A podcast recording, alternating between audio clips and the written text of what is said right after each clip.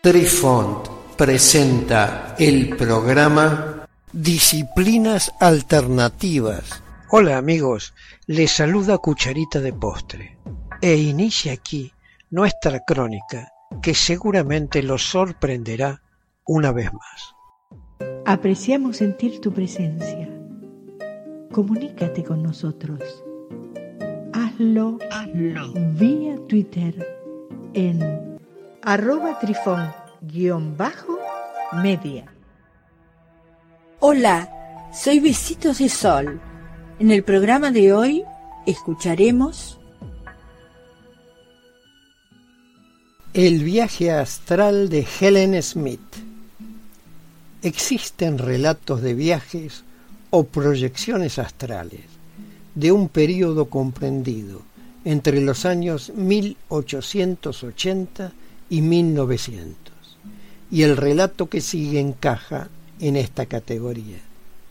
Pero debemos realizar algunas puntualizaciones sobre la singularidad de estos registros. En ese periodo, la humanidad se encontraba totalmente enfocada en la posible existencia en el pequeño universo particular en el que creía. Esto era apoyado por las noticias periodísticas, artículos en revistas de difusión masiva, etcétera, etcétera. Desde que el ser humano ha mirado hacia las estrellas, se pregunta qué hay más allá de ese vasto y negro vacío, y ha tenido el anhelo de explorar los alcances de ese pequeño universo y más allá. Este pequeño universo, para el ojo humano de esos años, se circunscribía a la Luna, Marte, Mercurio, Júpiter, Venus y Saturno. Y en el siglo XIX estaba bastante difundido el pensamiento de que había vida inteligente en la Luna, en Marte y en Venus. Pero no se conocían noticias sobre exoplanetas con capacidad de albergar vida, ni nada que se le pareciese. La primera detección confirmada de un planeta extrasolar se hizo en el año 1995 por los astrónomos Mitchell Mayor y Didier Queloz. Desde entonces, el número de hallazgos ha crecido año tras año, y menos aún estaba en boca de los habitantes de esa era el tema de los universos paralelos. Por ende, las proyecciones astrales detalladas en esa época hablaban de viajes astrales a alguno de esos planetas y describían a las personas que supuestamente los habitaban. Entonces, para dar cierto rigor al contexto de estos relatos, eliminaremos la referencia a esos planetas y las cambiaremos por mundos alternos. De la cantidad de experiencias de proyección astral de esa época, elegimos narrar esta historia por la cualificación personal de los individuos involucrados en la misma. Vayamos al relato. Esta historia quedó registrada en un artículo del periódico Emery County Progress del condado de Emery, en el estado de Utah, Estados Unidos, el día 15 de septiembre del año 1906. Este artículo fue recogido por el periódico New York Tribune el 14 de agosto del mismo año. Allí se cuenta que el presidente de la Society for Psychical Research, profesor Sackville G. Layson, declaró que recientemente viajó a un mundo alterno gracias a sus poderes psíquicos y a través de la proyección astral mientras su cuerpo permanecía en su casa.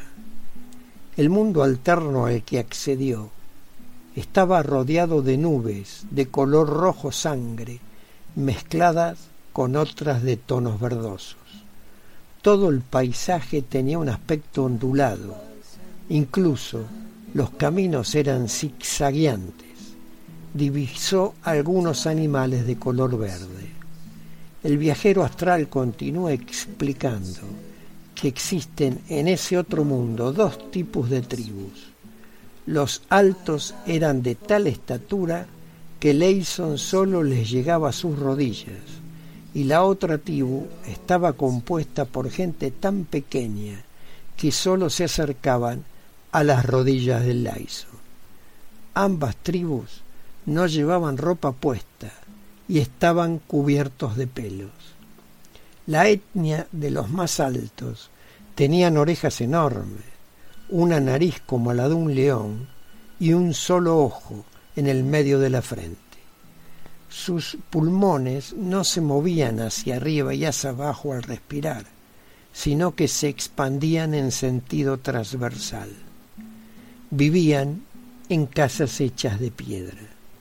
El pueblo de los pequeños tenían los pies recubiertos de una especie de tela y se deslizaban sobre el musgo que poblaba la tierra como si estuvieran patinando. Poseían la capacidad de escalar y caminar por paredes perpendiculares como si se trataran de insectos. A estas personas le vio dos ojos, uno a cada lado de la cara, sin nariz pero sí poseían un orificio en cada mejilla. Tenían manos y pies palmeadas, sea, que poseían una membrana que unía los tres dedos frontales, llamada membrana interdigital, lo cual facilitaba su uso en forma de remos. Vivían en agujeros en el suelo o en las rocas.